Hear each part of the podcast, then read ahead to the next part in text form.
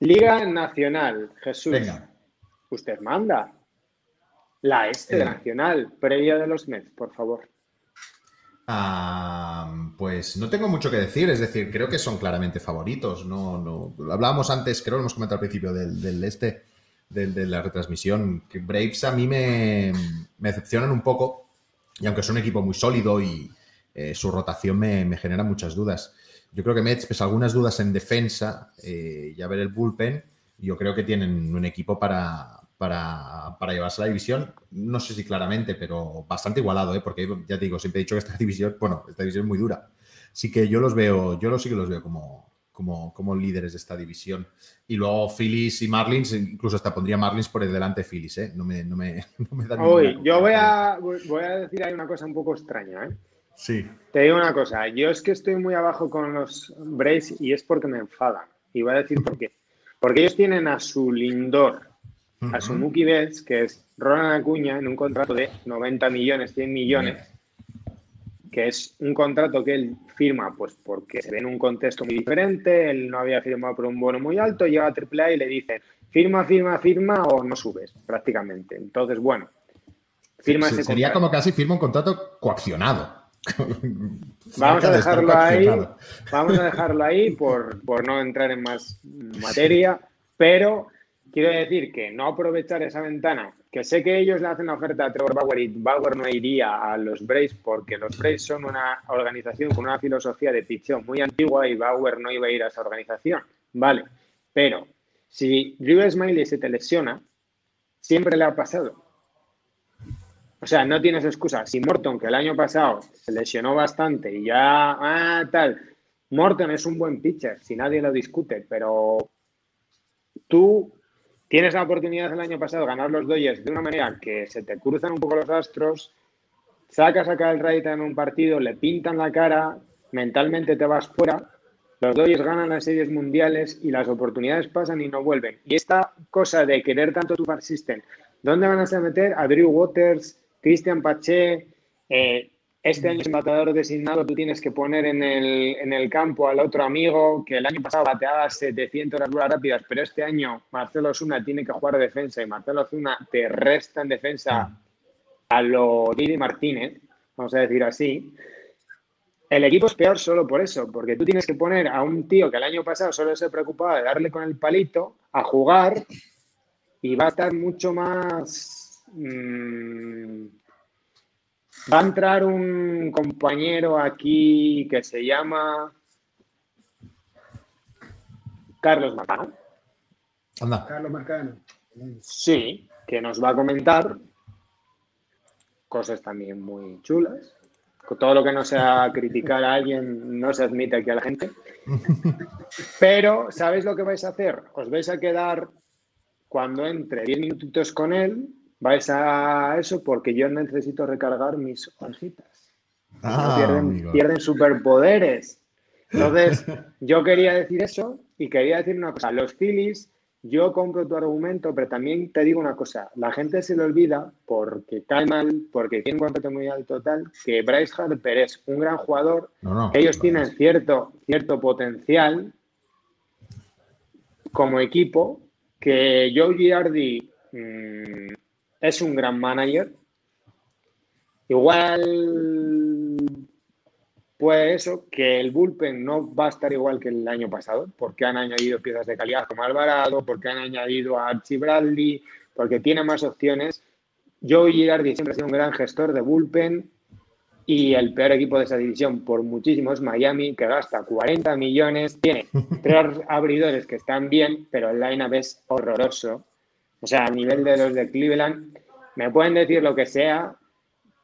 Chilhun tiene un chase rate de 35%, es una máquina de poncharse. Sí, vale, va a dar home y tal, pero el que me defienda a Chilhun como prospect, que no me hable de Gary Sánchez luego y me le critique, ¿vale? Porque igual hace más contacto Gary Sánchez que este tío. Entonces, digo, yo Atlanta creo que ha, sacado pitchers porque durante los últimos siete drafts drafteó a todo lo que drafteaban en pitchers. Entonces, también ha fastidiado a muchos, como Foltinevich, Tuki Tuisan, eh, gente que tenía mucha proyección y le han salido otros bien, pero hay que ver cómo va el tema. Y yo lo de los Mets me gusta porque, por ejemplo, a Stroman le pones a Lindor detrás y ya es mejor jugador, porque es lo que necesita, un stock que le enganche los rodados. Eh, mm. No sé, tiene otra cosa el equipo, cuando llegue el mercado de traspasos el Tito Cohen va a poner la pasta y los Braves no la van a poner y al final eso... Eso marca la diferencia. la luz? La, se hizo la luz. Cuando esté, tengo que estar pendiente de ayudarte aquí una cosilla, porque cuando entre Carlos voy a salir yo un momentín, ¿vale? Vale, te saco yo, te saco yo. No te, te saco yo y ya está. Eh, un momento, que se me ha acabado la luz y ahora estoy a oscuras, no sé, pues se me ha apagado. Vale, pues levántate y anda, que ya está Carlos, ¿vale? Yo salgo ahora. Vale. Eh, hola Carlos, ¿qué tal? Jesús, José Manuel, ¿cómo están? ¿Cómo les ha ido, muchachos? Mira, ah, tenemos aquí a Carlos Marcano, un, crack y un enfermo como, como todos estos del béisbol y de los numeritos. Y nada, estábamos comentando un poco, la, habíamos comentado ya la americana, estamos por la nacional, por nacional este.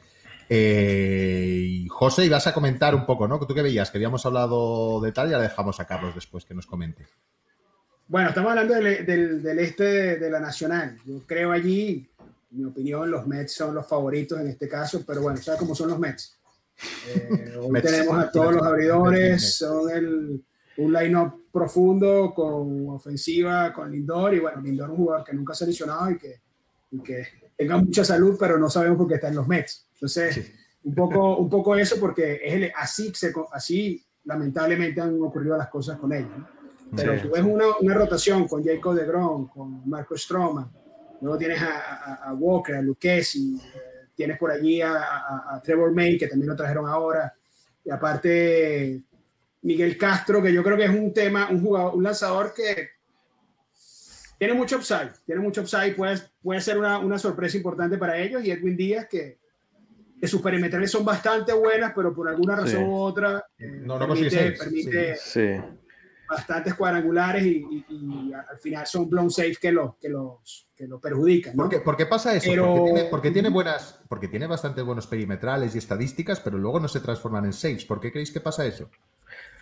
A mí, a mí, bueno, el tema con Edwin Díaz es interesante porque cuando es élite es el mejor. Eh, no, no hay mejor relevista del mundo, en el mundo y es una cosa increíble. A veces parece que fuera algo hasta emocional, te lo, porque tú vas a los números y no, no encuentras explicación por qué esa inestabilidad, ¿no? Entonces, eh, eh, sincera y honestamente, no, no, no consigo una explicación este, en los numeritos por qué pasa eso con Edwin Díaz. Porque, bueno, y te, lo digo como alguien que, que lo ha drafteado este año en, todos lados, porque me, parece que para el, punto de, de, precio en los drafts está perfecto para lo que puede, para lo que puede proveer, ¿no? Así que espero que este año no, esté muy temperamental eh, el día. Y por cierto, May es, fabuloso. ¿Se me oye? Sí, sí, se te oye. Entro y salgo solo para decir una cosa de buen día. Que en la lista de command de Enos Harris, esta que tiene el Mágica, dijo en este último Raids and Barrers que es que sale muy mal. Vale. Que cuando pierde el comando, no sabe dónde tirar. Puede ser. Nada más señores. Porque yo tampoco tengo ni idea de eso, pero creo que tiene que ver con que él cuando pierde el comando mm, no es capaz de tirar donde él quiere, ¿vale? Lo voy a explicar con parece algo emocional. El bate mítico este de de Heider con Juan Soto. Como Heider no es capaz de lanzar el, el slider por strikes, Juan Soto espera, espera, espera, espera. ¿Qué está esperando? Me vas a tirar la recta porque no eres capaz de tirar straight con el slider. Entonces él se apalanca en la recta y es lo que le pasa a Edwin Díaz. Lo que pasa es que mágicamente a Edwin Díaz siempre la paga, le pasa cuando la va a cagar a lo grande. No sé por qué. sí, sí. Eh, nos vemos ahora, guapos. Venga, ahora. Dale, dale.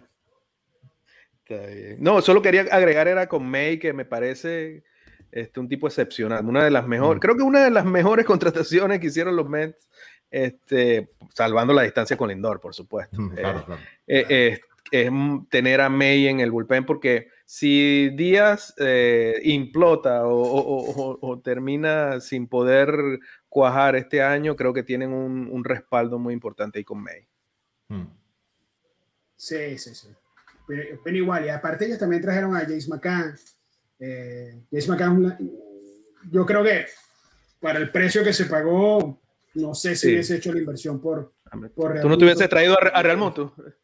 Yo hubiese traído a Real Muto, hubiese hecho ese esfuerzo, ese esfuerzo. Lo que pasa es que, bueno, ¿sabes cómo funciona esto del CBT? No quiero pasar el, el CBT en, mi primer año como propietario del equipo porque después lo, lo, eh, lo comprometo para años futuros. Pero yo creo que la diferencia entre, entre Real Muto y, y Macán es enorme.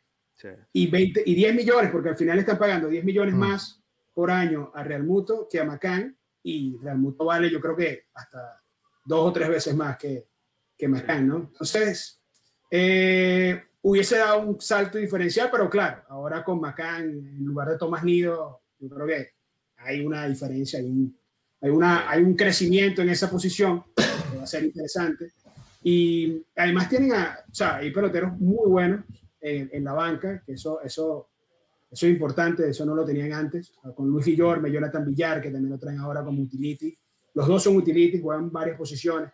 Álvaro Mora Jr., quizás ofensivamente no te, no te rinde mucho, pero defensivamente puede cubrir cualquier posición.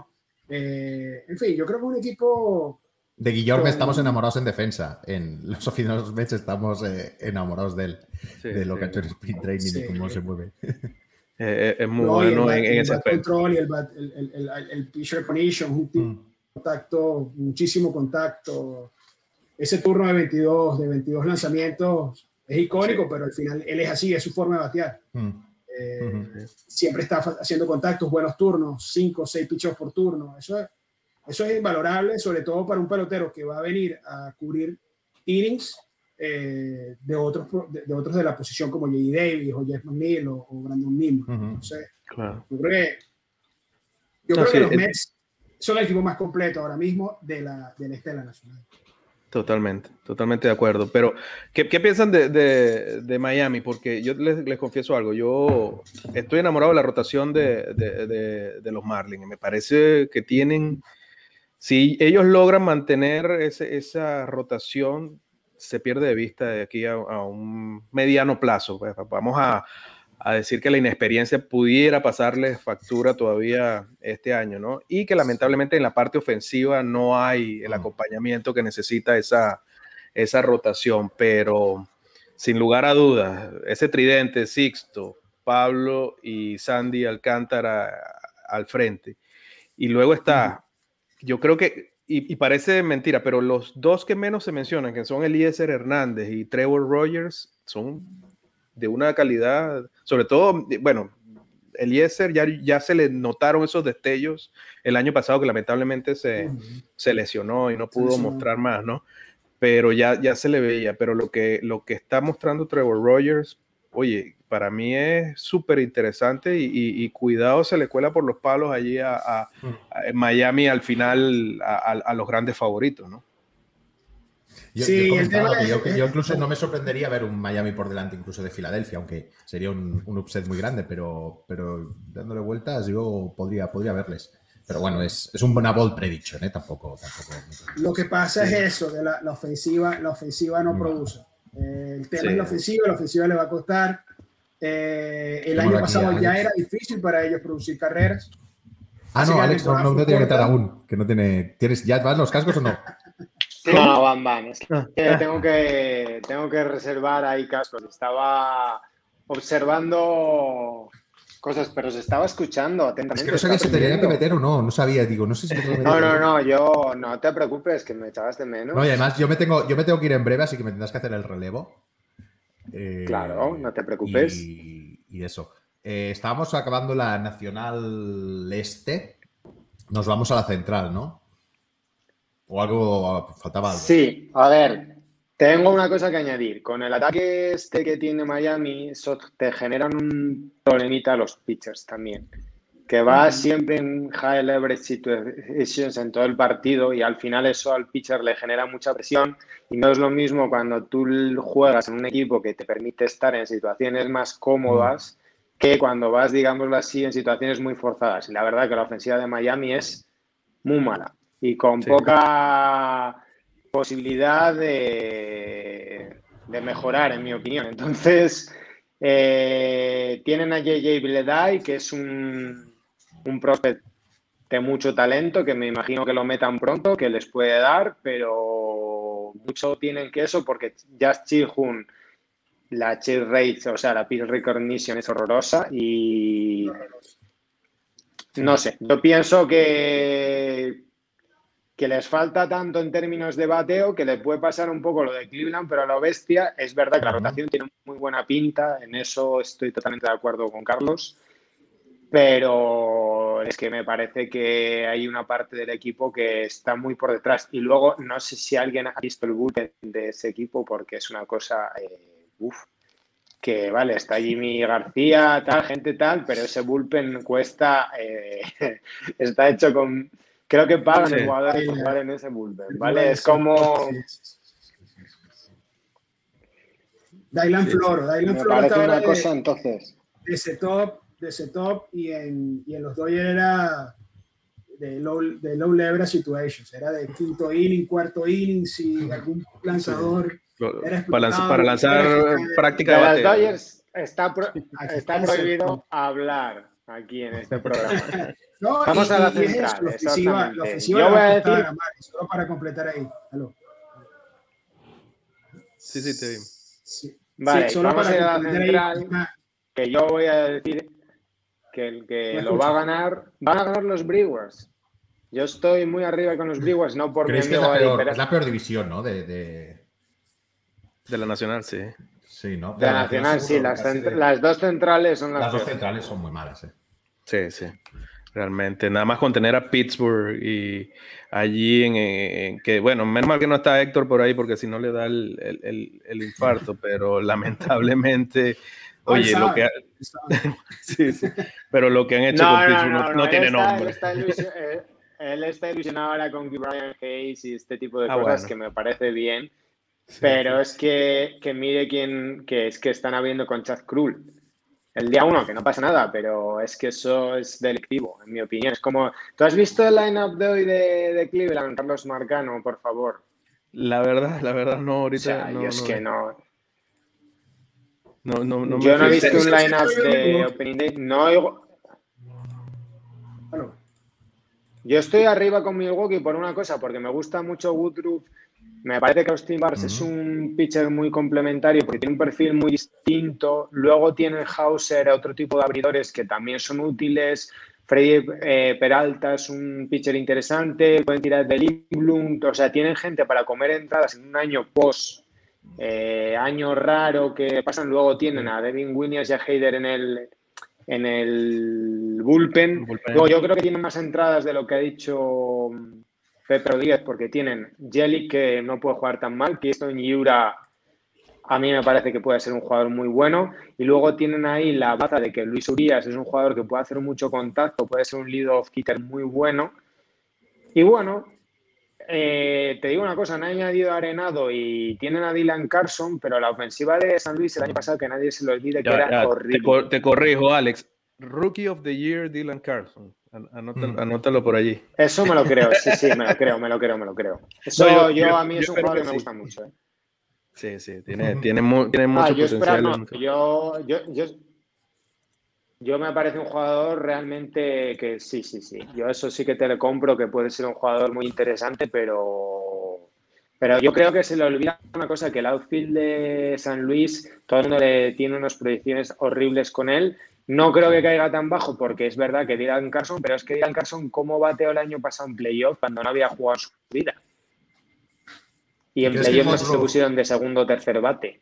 ¿Crees que Gotruf va a tener votos de silla o no este año? Ah, sí.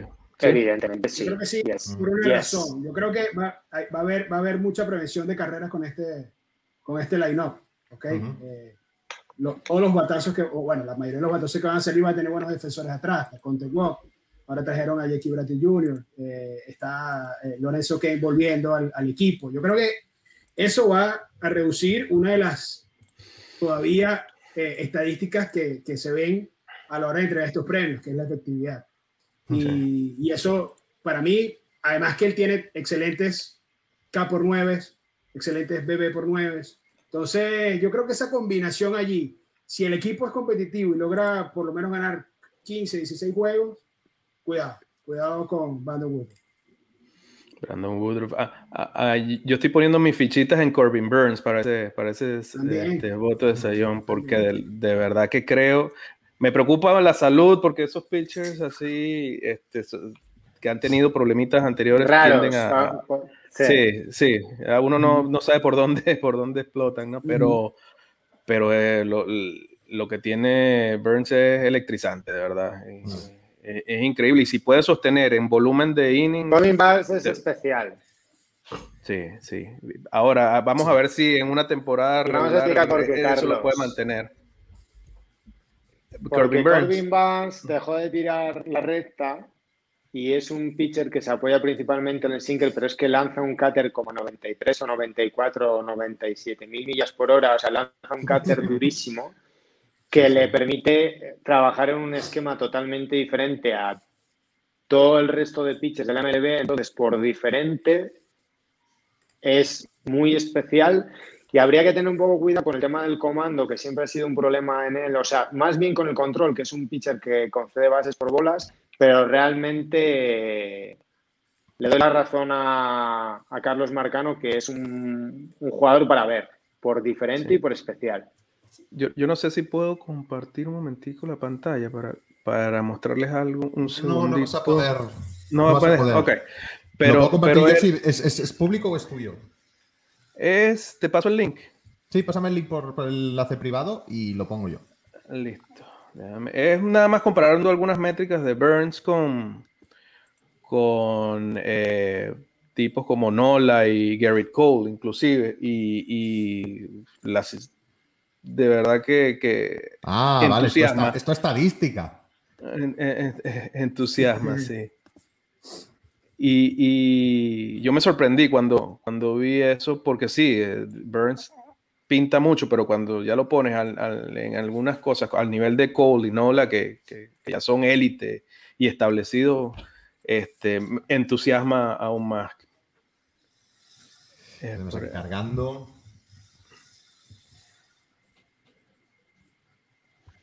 Por cierto, Miguel Cabrera pegó un jonronazo, ¿no? ¿no? sé si. ¿Ya lo hablaron? Sí, sí, sí. Sí. Yo lo estoy viendo acá. Yo aquí mientras ustedes hablan. aquí la acaban de conectar. A... o sea, es muy pequeño, lo veo muy pequeño. Tengo cuatro pantallas acá. Al mismo tiempo. Oye, yo sí espero que Miguel Cabrera tenga una, una buena temporada. Hecho de falta un poco, a veces como una zona roja, como en, en, fútbol americano, que te vaya conectando con diferentes campos cuando juegan simultáneo. Mm. Sería interesante. Sí, eh, oye, ¿verdad que eso nunca, creo que no existe? Bueno, está el MLB Network, pero es muy, muy distinto. Antes existía, ¿no? No recuerdas, antes había un... Sí, Strike, Zone. Ajá, ese. Sí, correcto. ahora se carga. Aquí está. No sé si se... Bueno, a lo mejor no se ve muy bien, pero Burns eh, está justito allí emparejado con Nola y Cole en términos de K menos BB por ciento, CSW, que, que, es tan, tan importante y tan predictivo, el estimador de, efectividad. Y, bueno, cuando combinas todo y, lo, lo, sacas el, el, specs, están allí parejitos. Sí, como mencionó Alex, su problema, date cuenta que está en amarillito el tema de su porcentaje en zona y, porcentaje de, chase, ¿no? el, lo que buscan, y es, y es lo que a él lo ha estado un poco es el tema del control, el tema del control, pero él lo ha, se ha sobrepuesto a eso en base a otra, eh, bueno, esa quarter endemoniada que, que tiene y, y todos esos otros atributos. Para mí, si, si Burns se mantiene sano, oye, podemos estar presenciando una temporada extraordinaria de, de Corbin Burns este año. Los Cards, eh, los Cardinals, eh, yo tengo un poco, y lo drafté en Fantasy porque era la mejor opción disponible en ese momento, pero yo con Flaherty el año pasado hubo dudas un poco con la velocidad y Flaherty, que puede ser un ace, en el momento que le baja un poco la velocidad las millas, le juega peor el staff que tiene. Entonces, eh, yo ahí tengo alguna duda que quiero ver cómo empieza la temporada. Eh, evidentemente sí que te ayuda mucho a todo el staff de picheo el tener un catcher como Ayer Molina, que se ha demostrado que ese tío no envejece y es como de otro planeta. Eh, hay que reconocer que en cuanto a conseguir que una rotación te funcione, probablemente es un catcher para la historia. Eh, si mejoran en la ofensiva, luego tiene una cosa muy buena que es muchísimo talento en el bullpen, que no sé cómo lo van a gestionar y utilizar, porque tienen, eh, se habla hasta de closer por comité, etc, etc, muchas opciones realmente de talento, desde Giovanni Gallegos, Al Reyes. Eh, me preguntaba por Jordan Hiss, Jesús para Fantasy, yo decía, es que el problema es que yo no sé exactamente el rol que, que va a asumir ahí cada uno de los lanzadores. Lo mismo que hay equipos como Yankees, que es Sota Caballo y Rey, cuando esté Harold de Chapman más el closer tal, yo no tengo ni idea de lo que van a hacer los mm. Cardinals ahí. Y, pero yo creo que ellos mismos no saben qué van a hacer, Alex. Eh, hay un equipo que voy a despedir. Alex, me voy a despedir. Eh, Carlos, José, os dejo aquí. Eh, me lo he pasado súper bien. tú sigue que yo mando. Tú mandas a. Bueno, tú ya mandas siempre, Alex. Oye, gracias a los espectadores que estoy por aquí. Nos vemos en la, siguiente. Dejo abierto, dejo abierto esto. Tú, no te preocupes. Pero no. no toco nada. No toco nada. Yo sigo. Hasta luego. Vamos a ir a los Caps, que yo soy un equipo del, del, que no quiero hablar mucho porque como iban a ganar 10 series mundiales seguidas y se han quedado por el camino, pues mm, están ahí en un proceso como de medio reconstrucción, solo que yo creo que CEO este no quiso asumirlo porque ha sido un año duro en la organización, que han echado a mucha gente, que etc, etc. Y, no sé, ¿qué van a hacer con Chris Bryan y este tipo de cosas? ¿Qué creéis vosotros? Este me acogió a don José Manuel, me quitó a Ian Happ en la Fantasy, que me enfadó porque era un jugador que yo quería. ¿Cómo veis vosotros ahí, José Manuel, los Caps? Que vosotros lo pronunciáis mucho más elegante. Decís Caps. Cops de los venezolanos. que bien hablan los venezolanos inglés. Una cosa exagerada. Bueno, Carlos, Carlos es que habla inglés acá, realmente. Eh, y uno. Sí, los demás lo intentamos, ¿no? Un, intento, un intento. Por lo menos leemos.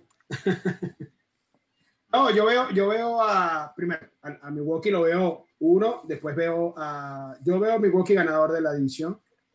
San Luis eh, creo que va a estar ahí peleando. Creo que esos son las dos, los dos equipos que van a estar ahí compitiendo y ya vienen los Cubs.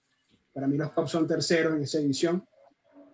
Eh, porque aparte Cincinnati lo que hizo fue desprenderse de salarios, no reforzó mucho y está buscando yo creo que ya una reconstrucción a través de todo este, este desarrollo de pitchers que, está eh, implementando Calvori y su equipo, ¿no?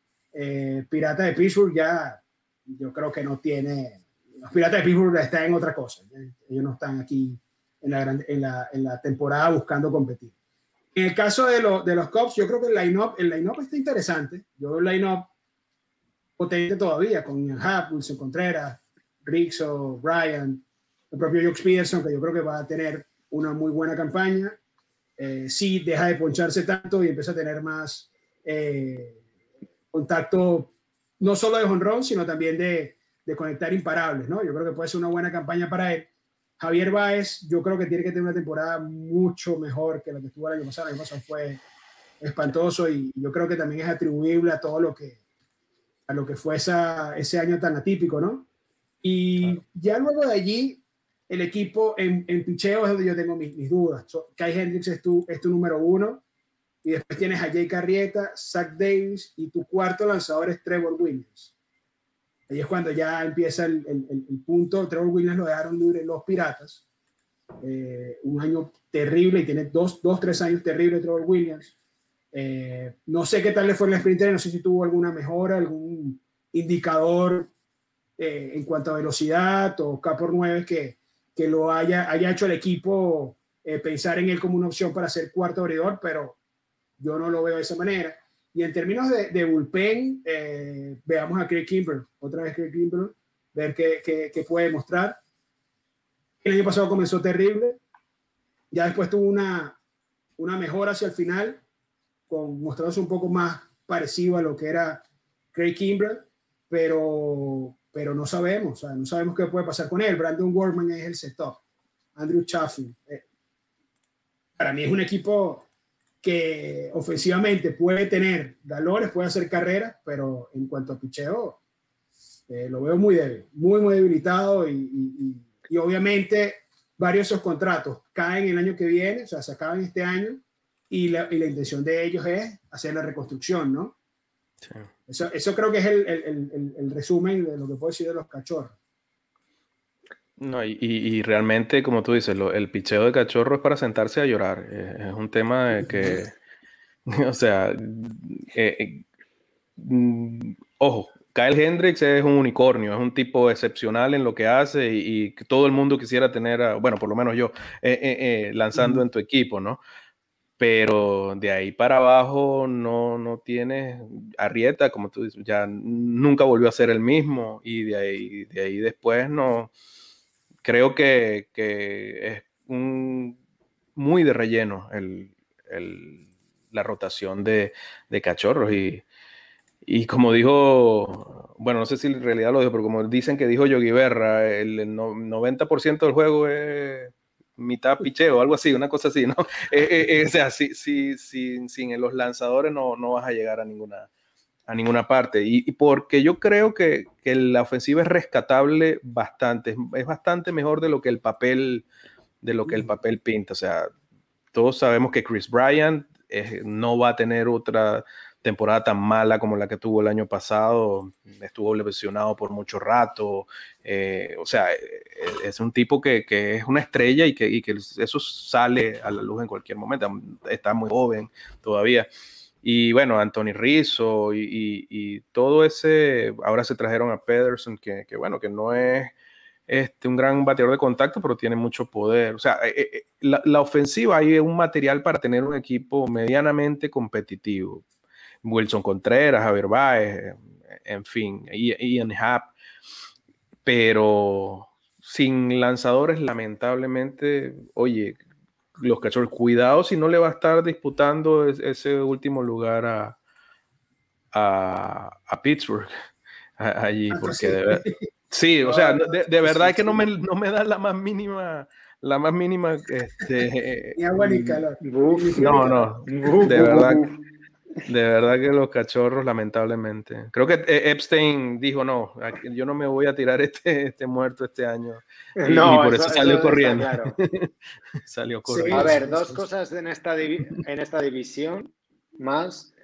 Le voy a preguntar por Tyler Miley y los pitches tapados de los Reds a Carlos Marcano, pero bueno, ahora voy a dar yo una puntualización de Pittsburgh que la única cosa que sí que, me gustaría destacar es que ellos día trade han conseguido muchos eh, prospects que igual no son gente de mucho impacto, de mucho nombre, pero que en un par de años o tres sí que es verdad que pueden tener un far system muy potente, que en eso sí que Cherrington se ha movido, ha hecho, eh, Cherrington hizo un gran proceso de reconstrucción en su día en el far system de Boston.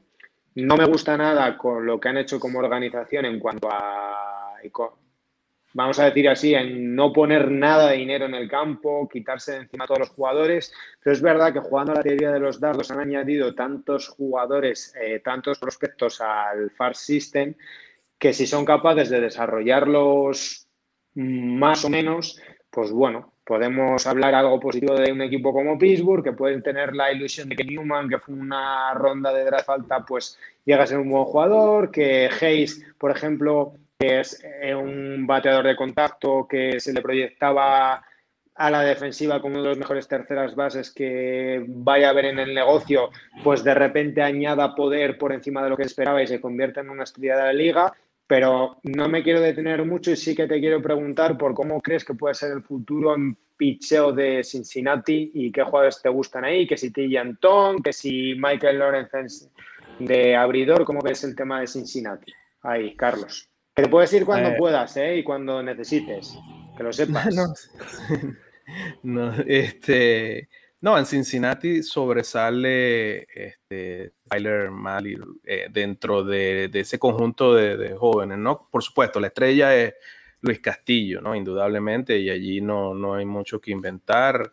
Castillo se ha ido consolidando y, aun cuando hay algunas dudas en cuanto a su repertorio, es el, as de esa rotación y, pudiera ser el as, el as en algún otro cantidad de, equipos, ¿no?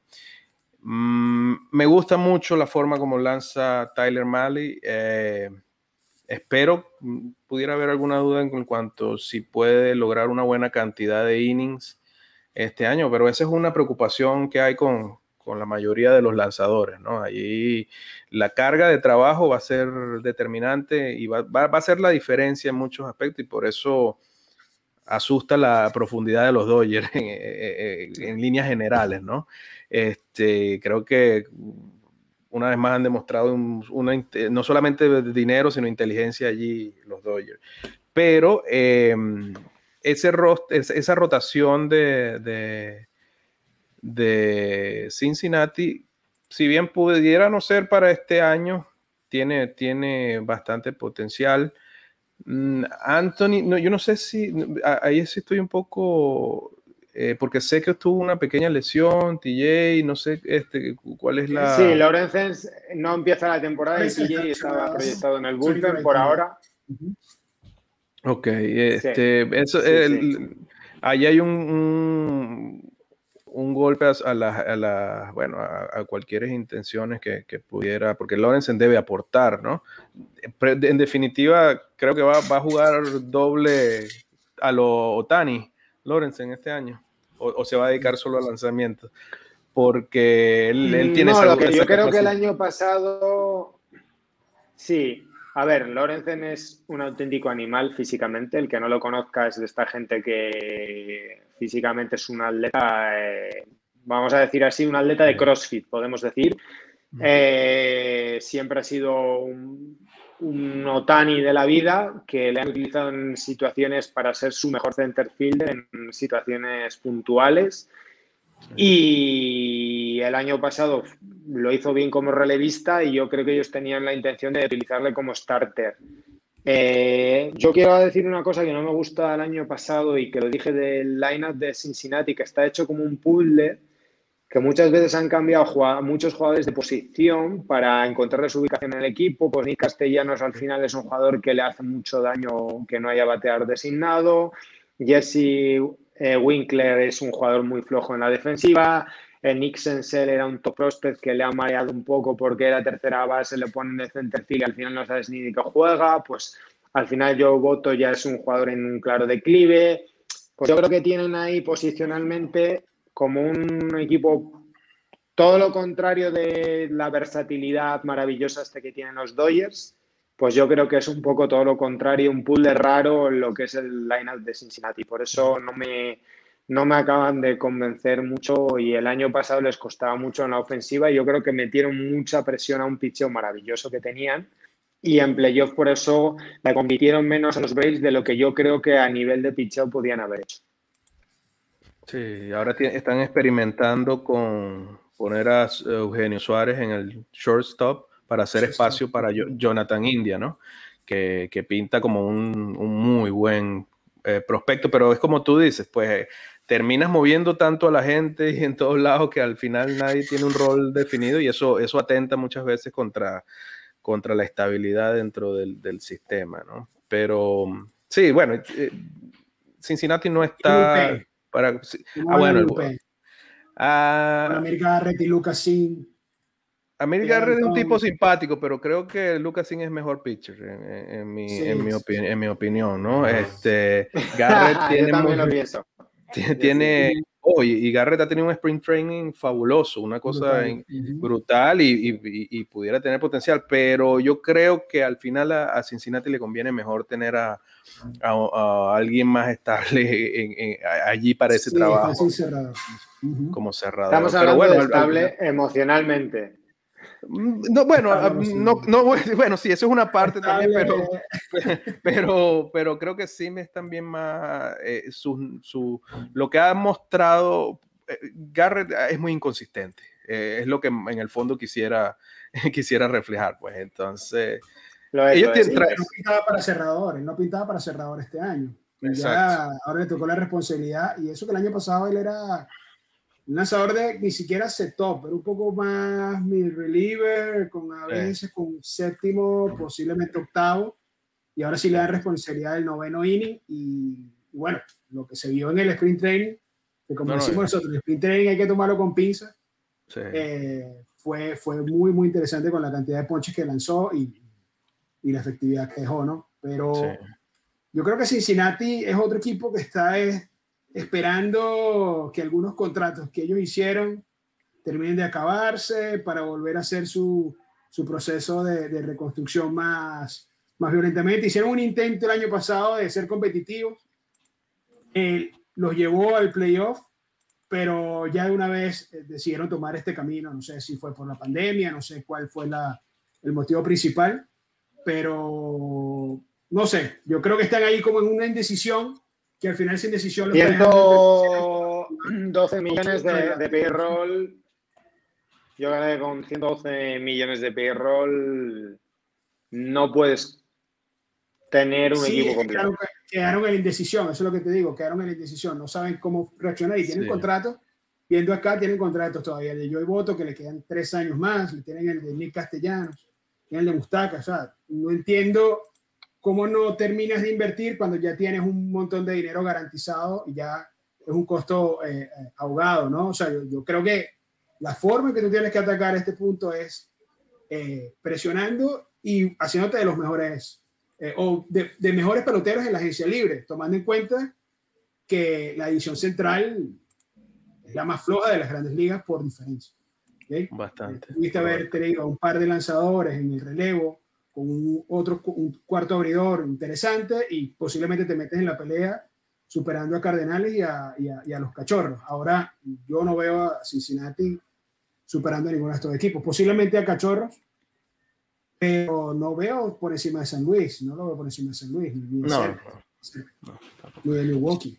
Entonces tú tienes una nómina que todavía es elevada, pero que está en la indecisión de voy o no voy. No sé. No sé qué es lo que, lo que están intentando allí en Cincinnati. ¿no? Así es. Chicos, me tengo que retirar un ratico. Oye, muchísimas gracias por... No pasa nada. Nosotros acabamos con la este, pero darte las gracias, Carlos. No, no, a ustedes como siempre. Un abrazo y bueno, y, nos seguimos viendo. saludo a todos. Un abrazo. Chao, chao. José Manuel, mano a mano. Nos queda solo una cosa que liquidar, que es la oeste. Hablar de los Dodgers es nuestro pasatiempo favorito. Eh, ¿por, qué no van a ganar los Dodgers otra vez? Vamos a, sería la pregunta aquí a hacer. Bueno, yo creo que los Dodgers, si, si Corey Seager tiene una lesión de todo el año, con Mookie Betts también eh, lesionado por cuatro meses y quizás eh, Trevor Bauer y Walker Bueller, puede ser en ese caso, que los padres tengan una oportunidad de, de pasar a los Dodgers en el, en el, oeste de la Nacional. De verdad que yo no veo, no veo fisura y ya el que quiera ver, o sea, le podemos poner el link. ¿Qué pensamos de los Dodgers? Y ya, ahí está todo. Eh, yo creo que los Dodgers no tienen, no tienen rival. Sí, tenemos un programa muy específico hecho de ellos. Eh, creo que ellos hacen un movimiento muy inteligente con Bauer porque se protegen de los Mets también, que era un equipo que les podía ellos amenazar. Luego tienen mucha profundidad porque tienen hasta Steve May, Tony Gonsolin, o sea, tienen muchas em, posibilidades. Luego tienen un liner muy completo, con mucha paciencia, con muchísimo talento. Tienen un far system que todavía les puede dar jugadores que les aporten han hecho un esfuerzo por mejorar probablemente a su única área que era un poco más débil, que era el bullpen, y tienen piezas mm, y músculo suficiente para mejorar el equipo en cualquier necesidad que tengan, lo cual siempre es una cosa eh, importante a tener en cuenta cuando se está hablando de, de un equipo. Hablando de los padres, por ya no eternizarnos y alargarnos mucho, los padres mercado medio han hecho una apuesta grande por competir, pero yo le veo un problema a la rotación que han construido, que tienen muchísimo talento, pero son todos jugadores que tienen bastante con cero, o sea, generan bastantes dudas en cuanto a posibilidad de lesiones, tipo Snell, como ya fue Clevinger en su día, eh, Dinelson Lamet eh, tiene problema en el brazo, mucho talento tienen, evidentemente, y pueden ser un equipo que genere problemas y que compita, y evidentemente el lineup es buenísimo y han hecho una apuesta muy buena. Pero yo creo que están por detrás de los Dodgers. No tampoco a una distancia abismal, pero es muy difícil que les ganen la, la división. Tendría que salirles a ellos todo muy bien y a los Dodgers todo muy mal. Y los Dodgers tienen muchos recursos para que esa situación se dé. Tal cual, Ahora ya, mm. con, los padres. No tiene más allá de eso eh, una rotación de, de que los cinco abridores bueno, tienen, están ahorita proyectando seis abridores. Sería Judarvish, Snell, Musgrove, Pack, tienen a Morejón y ahí se me escapa el... Musgrove es una, una muy, muy interesante. Dinelson Lamet está en lista Musgrove es el menos, o sea, menos riesgoso en tema de edición. Sí, no, a ver, si talento tiene mucho y es un equipo que lo mismo que te digo, no creo que le vayan a ganar la división a los Dodgers, es un equipo que puede dar mucha guerra en playoff porque es un equipo que tiene mucho talento, yo creo que es claramente favorito a la wildcard porque luego evidentemente hay un escalón muy grande, un salto de nivel con el resto de los equipos de la división. Eso es evidente. Exactamente, y van a ganar bastantes juegos estos dos equipos, porque ni Arizona, ni mucho menos Colorado, y ni siquiera eh, se me escapa un equipo aquí, el otro equipo es San Francisco. San Francisco es un equipo interesante. Los Giants. Un equipo que, San Francisco Es un equipo, un equipo interesante que podría robar algunos juegos y hacer la, división un poquito más competitiva, porque realmente lo que, lo que se, se, se, veía es que tanto Dodgers y San Diego iban a pasear, pasear la división y obviamente van a quedar 1-2. No va a haber discusión sobre eso, pero San Francisco puede robar algunos juegos eh, e-, ese punto importante en cuanto al wild card que mencionabas, quizás complica un poco a Santiago en ese término, pero yo veo bastante, bastante diferencia, es mucha diferencia entre estos dos equipos, tanto en términos de payroll, en términos de, de talento, de, de confección de roster es, es, diferente, es bastante diferente. La... No, y hay que, hay que tener en cuenta que, que, lo que ha hecho San Diego tiene mucho mérito porque además de haber hecho muchos movimientos, sigue teniendo todavía uno de los mejores fan systems con jugadores súper interesantes como Mackenzie Gore. O sea, siguen teniendo todavía un talento que les va a permitir seguir eh, mejorando el equipo. Quiero decir una cosa de Mackenzie Gore que suena a la cábala y un poco rara. A mí me sorprende mucho que el año pasado, estando en una situación de competir, no le subieran cuando todo el mundo daba casi por hecho que estaba en el Be Ready. Se habla un poco de que ese brazo puede tener algunas dudas, pero es un jugador que, vamos a decir, cuando te lo comparan, te lo quieren comparar con un Proto Kershaw. Te quiero decir, estamos hablando de uno de los lanzadores con más talento y eh, si tú revisas jugadores de Fast System, de la gente, los 100 mejores jugadores de los Fast System y tal, ellos siguen teniendo muchos jugadores interesantes como CJ Abrams, eh, mucho talento que pueden poner a jugar o que pueden eh, utilizar de otra manera en traspasos para conseguir talento como consiguieron. Es lo que han hecho. ¿Qué es lo que han hecho? Es lo que han hecho. Han sido agresivos. Eso hay que aplaudirlo, sobre todo para una una franquicia en un mercado mediano bajo eh, es algo a, destacar y que a la gente a veces pareciera que no le gusta que la gente invierta, que los equipos invierten. Y me parece que los padres están haciendo el trabajo, quieren competir, quieren ser, quieren ser un equipo eh, atractivo en el negocio y eso hay que siempre rescatarlo, ¿no? Porque si no, imagínate, ser una visión de una sola calle siempre, ya es una sola calle, pero imagínate si San Diego ni siquiera se hubiese atrevido a, invertir este año, ¿no? Ni el año pasado. Sería eso, no habría, que eso no habría quien lo viera. No habría quien lo viera. Ni siquiera los, ni a los Dodgers le conviene eso. Ni a los Dodgers como mercado. No, no, está claro. Y, me, es una apuesta valiente y una apuesta que les puede dar, primero porque económicamente les va a dar, porque en mi opinión a los negocios hay que echarle billetes para que sean rentables y es lo que han hecho. Van a estar ahí y, y realmente van a estar muy bien. Y luego digo otra cosa, que tienen potencial de mejora porque tienen mucho talento en el Far System, porque la gente va a querer jugar allí, porque tienen peloteros versátiles que todavía no se sabe muy bien el techo, como pueden ser Cronenworth, como puede ser eh, Grisham, que es son gente que todavía están en crecimiento Y es un equipo que va a dar guerra por eso, porque siguen teniendo, pues Campuzano es uno de los prospectos de catcher mejores que hay, eh, siguen teniendo ahí, y yo creo que si ellos han identificado bien cuáles eran los jugadores con talento para traspasar y por los que apostar, pues en este caso yo creo que les puede salir muy bien. Se han podido permitir el lujo de salirse de un jugador como Patiño, que era uno de los eh, prospectos con más talento que había, porque... Sí, porque tienen mucho talento.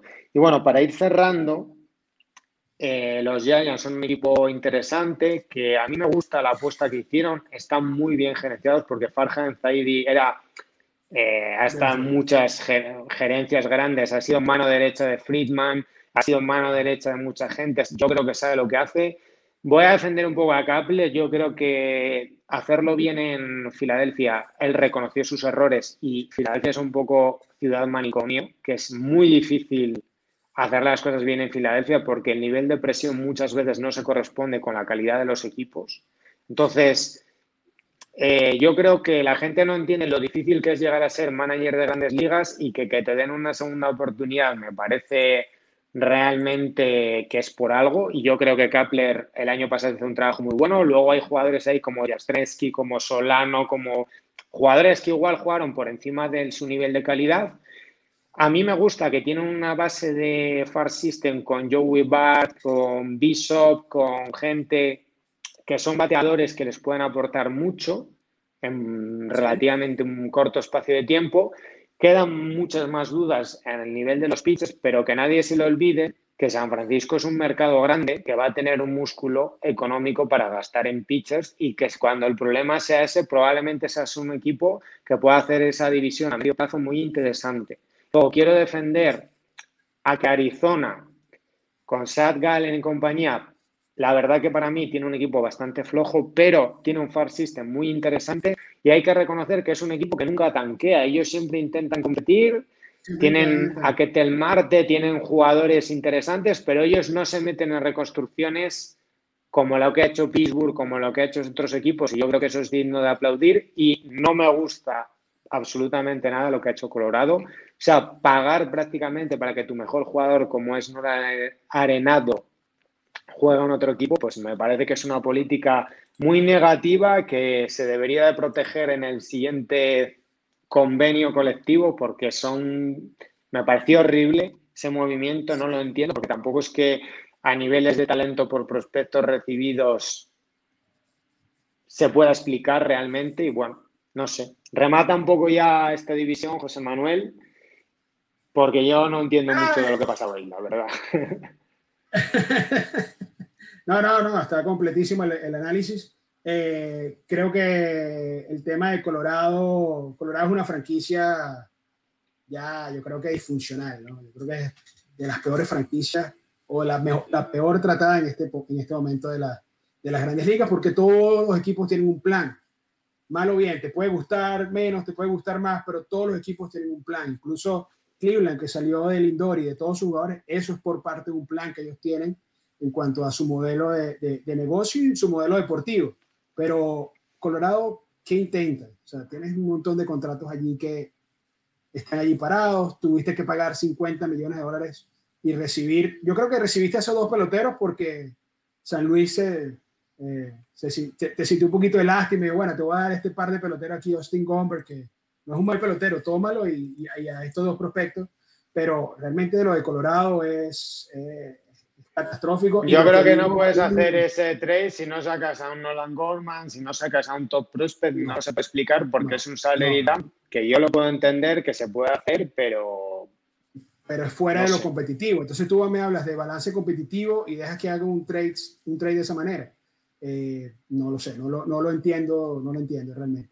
Y yo creo que hay un artículo muy interesante que, sacaron, que sacó de Athletic que habla todo esto de cómo él se ha manejado, todos los, eh, digo, este, el, British, el general de los, uh, de los Rockies, cómo se ha manejado con Monfort, que es el, socio mayoritario del equipo eh, de los Rockies. Entonces, cómo se manejan, cómo actúan, los cambios que han hecho, han hecho un montón de cambios, un, montón de eh, compras en la agencia libre y la mayoría, todos esos tienen un, monto negativo en, términos de WAR de casi menos 3, menos 4 y gastaron mucho más eh, millones que varios equipos de las grandes ligas. Entonces, eh, cómo esta franquicia es tan disfuncional, cómo hay problemas, cómo eh, explotan a sus propios empleados dentro de la organización, no sé, para mí es una franquicia en declive totalmente y no se explica cómo Monfort y, y, Friedrich continúan ahí al frente. Entonces, mi pronóstico para ellos, 60 y 100,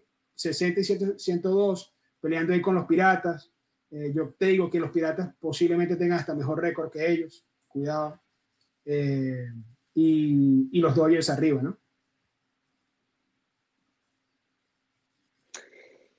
Bueno, eh, aquí vamos a, hemos intentado hacer así como una previa general, vamos a intentar hacer mucho contenido, hoy hemos sufrido un vídeo sobre StatCast, eh, viendo un poco cómo analizamos partidos. Vamos a hacer más vídeos de este tipo.